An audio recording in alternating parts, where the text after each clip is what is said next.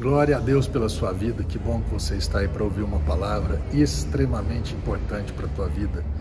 Olha aqui no capítulo 2, verso 14, Paulo, uma carta que Paulo escreveu aos Gálatas, ele relata do que tinha acontecido lá atrás. Paulo, Paulo, ele era um perseguidor da igreja, Paulo tem uma experiência com Deus. Paulo, ele chega a dizer que ele não foi ensinado por homens, mas ele teve a revelação de Jesus, né? o próprio Espírito Santo trouxe a ele essa revelação. E quando ele né, tem uma época aqui que então ele vai para Jerusalém, se encontra com Pedro, e o primeiro encontro de Paulo e Pedro foi, um meio, foi meio áspero o negócio. Capítulo 2, verso 14 diz que, contudo, assim que percebi que não estavam se portando de acordo com o evangelho, de acordo com a verdade do evangelho, repreendi a Pedro diante de todos. E ele, o que, que ele falou para Pedro? Falou assim: rapaz, se você, sendo judeu, vives como os gentios e não conforme a tradição judaica, por que obrigas os gentios a viver como judeus?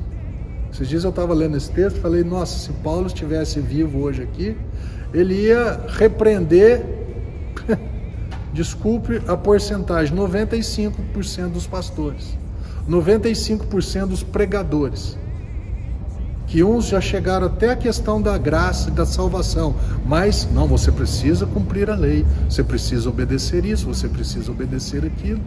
Paulo ia ser um inimigo da. Aleluia. Paulo ia ser um inimigo da, da sociedade, né, da classe pastoral. Porque quantos pastores você conhece que se baseiam exclusivamente na graça, no favor, na obra consumada de Cristo? Imagino que muito poucos. E quantos pastores você conhece? Que além da graça, além do que Cristo fez, o homem também tem o seu papel, tem a parte do homem. Paulo, que Paulo estava dizendo aqui para Pedro, falou assim: Eu não estou te entendendo, meu amigo. Você é judeu e vive como gentio. Você vive como um não judeu. Porque você entendeu o que Cristo fez por você.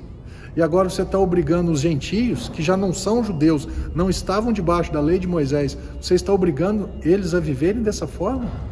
Tem um outro texto lá em, em, em Atos que o próprio Paulo fala assim, Paulo e, e os, os, presbíteros ali de, de, da igreja de Jerusalém, pega e fala assim, eu não estou entendendo vocês. Vocês não deram conta, os nossos pais, os nossos antepassados não deram conta de cumprir a lei.